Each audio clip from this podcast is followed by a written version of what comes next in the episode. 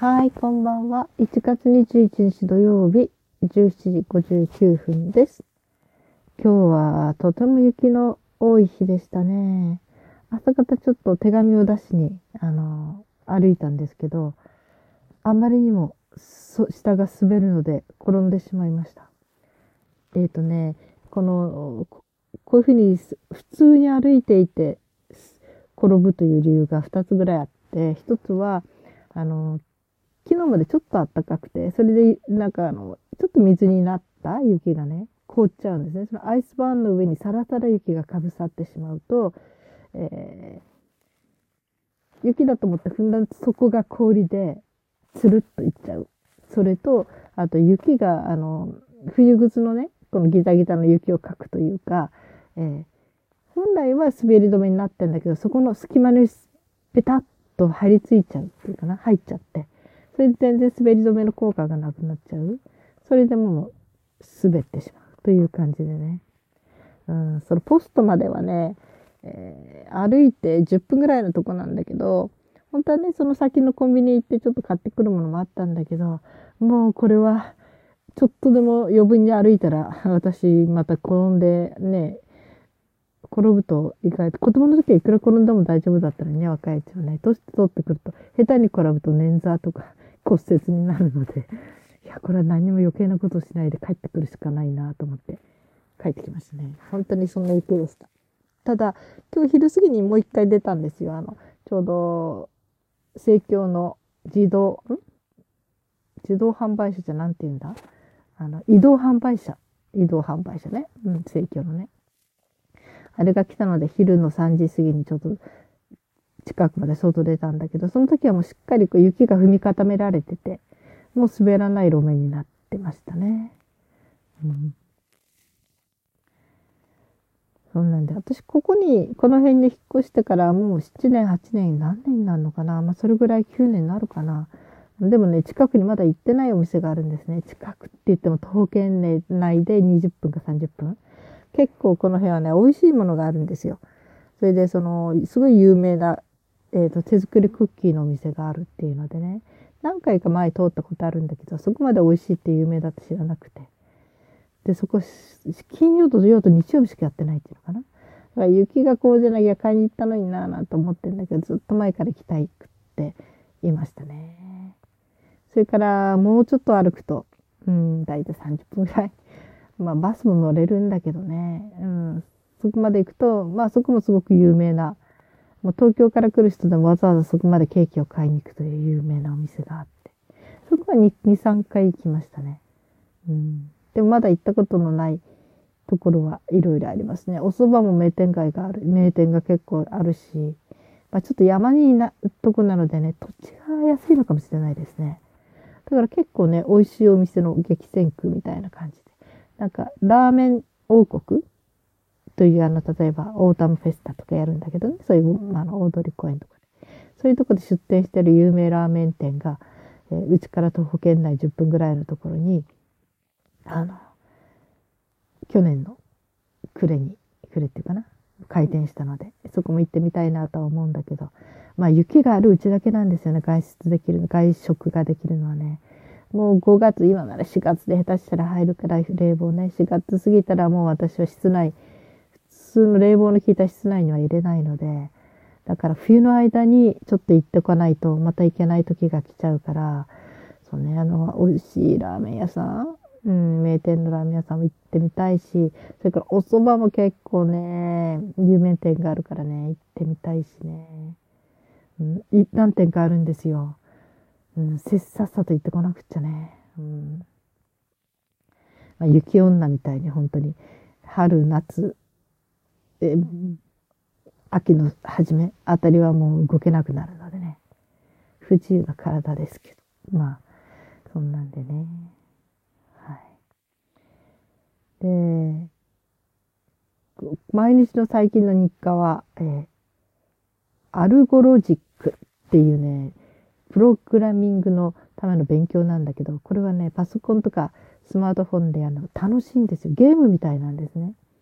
で、えー、無料で誰でもやれるんだけど、結構有名なものらしくてね、そこでこれが解けたらもうあとはあなたは才能があるからそっちの目指したらいいですよとか。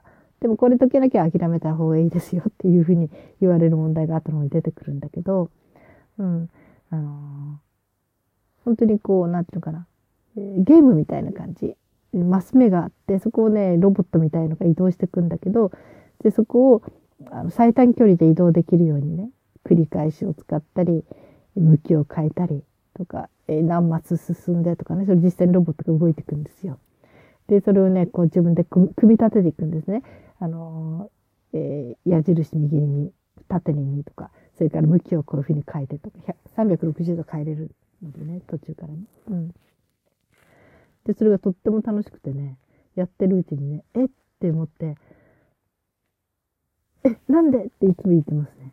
自分がプログラムっていうか、そういうふうに書いた、まあ、ね、作った通りに、スタートって押すと、思ってもない方向に行き出すんですよ。行き出すんですよって私が間違ってそう書いちゃったんですけどね。うん。毎回ね。それがとっても面白いんだけどね。で、それで、今ね、えっ、ー、と、1の方のチャレンジも、あの、えー、12やってるのがあって、今、チャレンジの方に入って初級やってるから、うん、なんかすっごい面白い。それをやってるとね、毎日、うちはもう、娘が前からね、それ知ってたんだけど、娘もそんなに真剣にやってなくって、ただ私がこれどうやるんだろうとか言ったら、娘もその気になってやり出してね、やり出して教えてくれて。うん、だから、ほんと一つの問題解く問題っていうかもうゲームですね、解くのにね。うん。二人で楽しんでますね。で、とうとう二人ともわかんないと、もうここでわかんなかったら回答見ようねって回答のところを検索していくと、えー、そんな生き方あるの？びっくりするような生き方？うん。対角線を8回繰り返すとか。そうやって、要するに旗が立ってんですよ、あちこちに。その旗を通っていくんだけど、うん。まあ何回通ってもいいんだけど、一番最適距離っていうのが、をあ出されるといいんだけどね。うん。まあそうじゃなくても最適じゃなくてもまあ、ちゃんとそこがクリアできればいいんだけど。で、とってもそれがね、面白くってね。でね、やっぱりそれやってるとね、頭のサビが落ちてきました。本当になんていうかな、日常生活でもね、ちょっとクリアになってきました、頭が。うん、すごく嬉しい。だから、63歳の頭、老化し始めたと自分で思ってた頭が、ちょっとずつサビがごぼ、ごぼっと落ちていく感じしてます。これ楽しいですよ、皆さんも。もし興味があったら。そしてね、今、昨日、今朝かな、ちょっと見つけて、そのプログラミングっていうのは今、小学校の1年、あの、小学校から中学校でも学校でやってるでしょ？それで、ひょっとして NHK のそういう勉強講座にないかなと思ったらちゃんとありましたね。NHK の小学生、中学生向かいのプログラミング講座。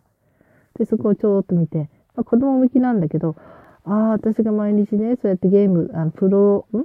うんと、アルゴロジックっていうね、あのゲーム、ゲームっていうかな？うん。をやってることがそのまんま説明されてましたね。本当にこの、これって大事なことなんだなって。そう、プログラミングっていうのは仕組みを作っていくっていうかな。うん。あのー、要するに、動く、コンピューターの動く順番を自分で考えていく。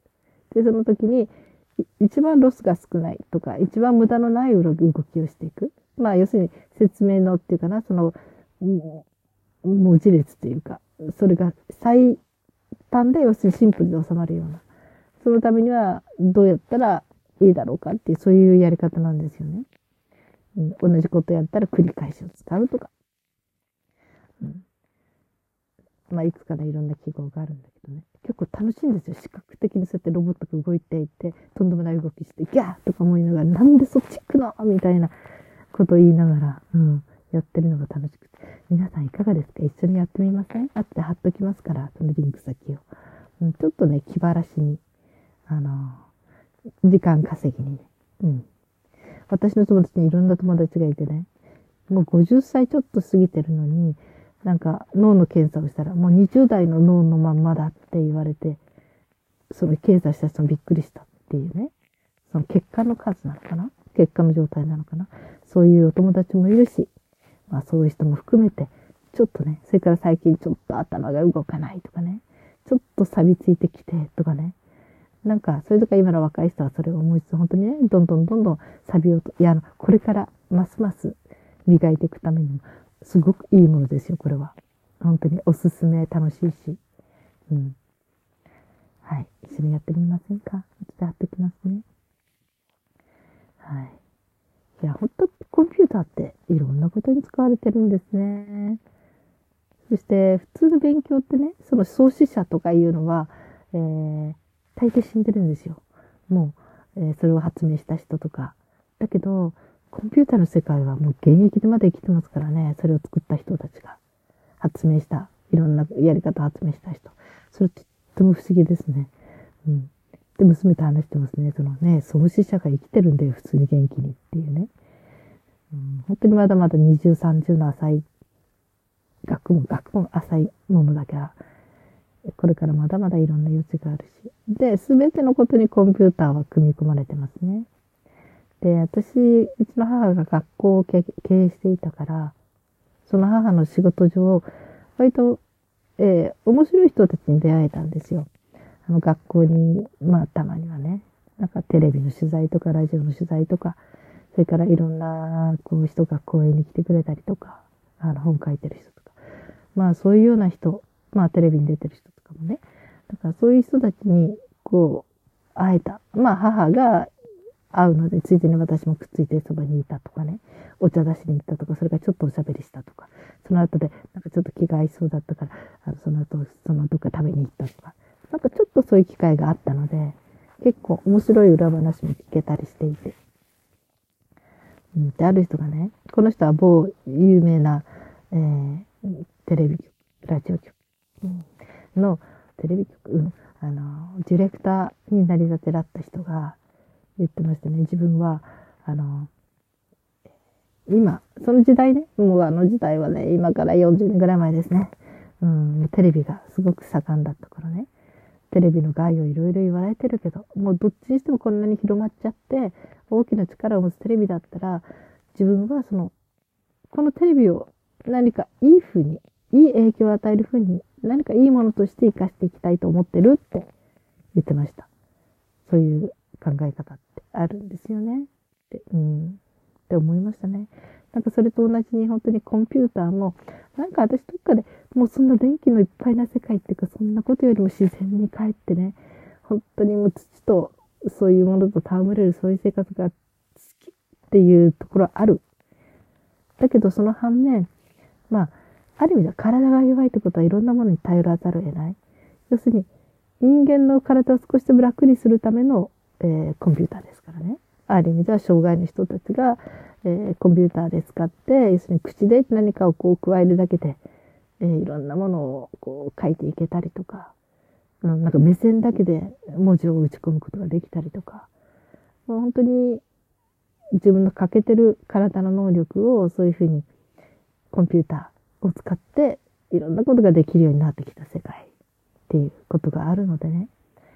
うん、反面ね、いろんな問題も出てきてるけど、うん、ね、インターネットの世界でもね、それがあったばっかりに、えー、匿名ということをいいことに、いじめとか批判とかで、ね、そういう人と被害の受ける人たちを自殺まで追い込んでしまったりとか、いじめのね、温床になってしまったりとか、ちょっと悪いこともいっぱいあるけど、でも反面ね、どっちにしてもこんなに広まってしまった、えー、ネットとかそうコンピューターっていうかな、そういう世界なら、もうそれを使っていい方にしていく。